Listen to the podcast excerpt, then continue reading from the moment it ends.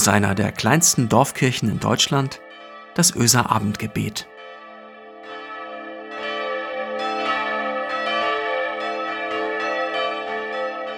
Herzlich willkommen heute zum Öser Abendgebet am 8. März 2021. Herzlich willkommen heute am Internationalen Weltfrauentag. Lieber Mann, der du zuhörst, ich schließe dich heute nicht aus. Wenn ich heute mit euch meine Gedanken zum Weltfrauentag teile, dann schließt das euch, liebe Männer, nicht unbedingt aus. Eine Frau zu loben heißt auch nicht, Männer klein zu machen. Die Stärken einer Frau zu feiern heißt nicht, dass es bei jeder Frau genauso ist und es bedeutet vor allem nicht gleich im Umkehrschluss, dass ein Mann so etwas nicht kann. Es braucht in der Gesellschaft beides und noch viel mehr als unsere manchmal starren Vorstellungen von Mann und Frau. Vor allem aber braucht es Menschen. Menschen, die stark sind, stark in der Gesellschaft und auch stark in ihren Schwächen. Es braucht Menschen, die sich bestaunen, die trotzen, die sich einsetzen, die Ideen haben. Und wenn ich heute die Frauen lobe, dann, liebe Männer, lasst euch mitnehmen. Schweift in euren Gedanken durch die Frauen, die euch in eurem Leben begegnet sind staunt und erkennt, dass mein Lob vielleicht auch für euch gilt. Weil es eben nicht nur die Frau ist, die dieses oder jenes kann oder erfüllt. Aber halte auch aus, dass es heute eben mal um die Frauen geht. Und verstehe, dass es dich als Mann nicht schwächt, sondern es geht heute einfach mal um die Frau. Und das bedarf keiner weiteren Rechtfertigung. Das ist heute so.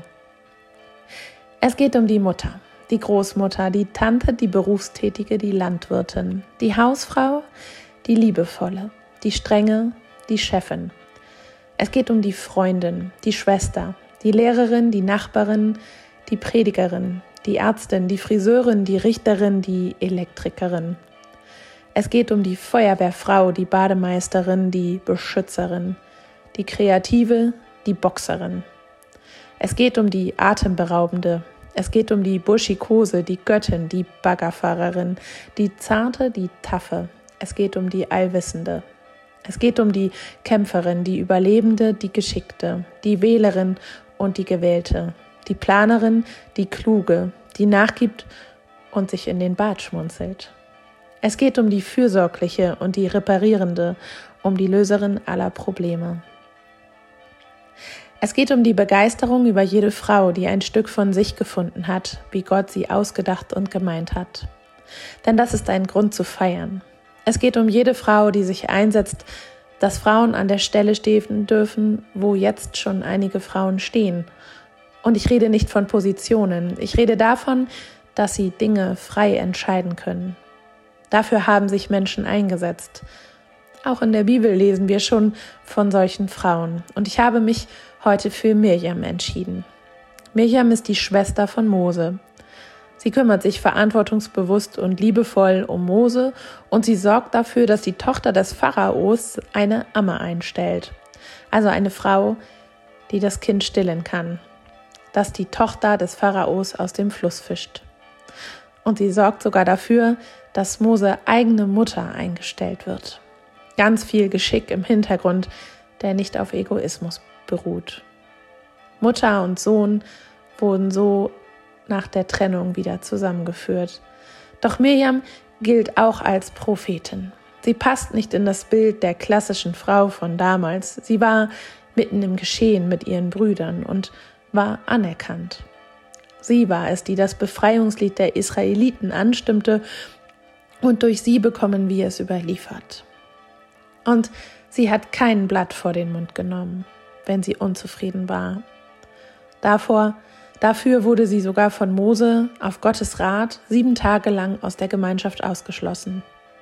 Sie war Rebellin. Ich kenne solche Frauen. Ich staune über sie in der Literatur, in Filmen, ich verfolge sie im Internet und im richtigen Leben.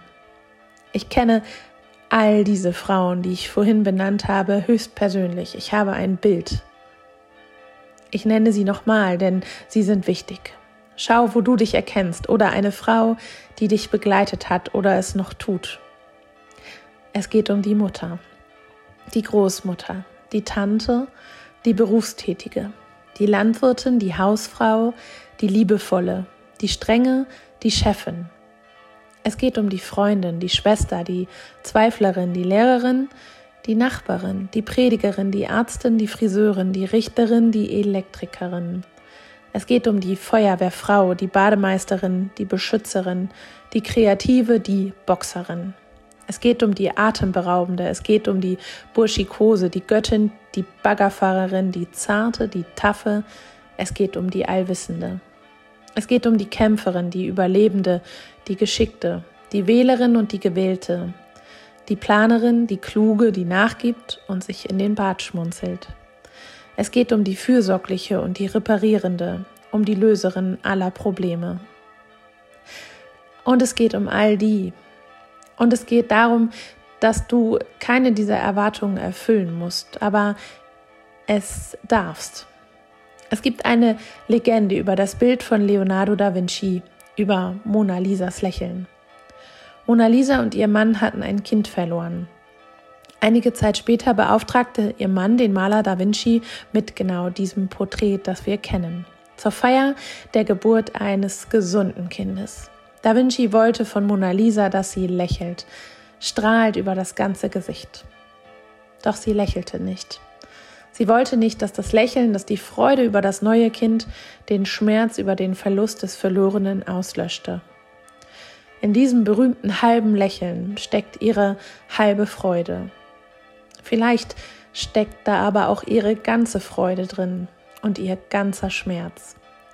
Sie sieht aus wie eine Frau, für die sich gerade ihr Glück erfüllt, die aber auch einen Teil dieses verlorenen Glücks noch in sich trägt.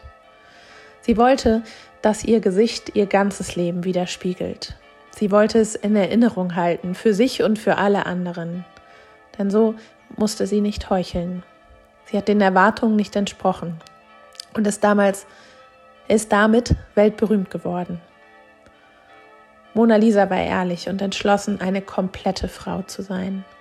Es geht heute darum, zu feiern, dass Frauen ihr ganzes Leben entdecken und leben und lieben. Das Glück und den Schmerz. Dass wir nach außen tragen wollen und können und das, was in uns verborgen liegt. All das Starke und jeden Zweifel, all unsere schönen Seiten und das, was wir geschickt verstecken. So wie Mirjam, die liebevoll die Familie im Blick hat und laut auf die Straße geht.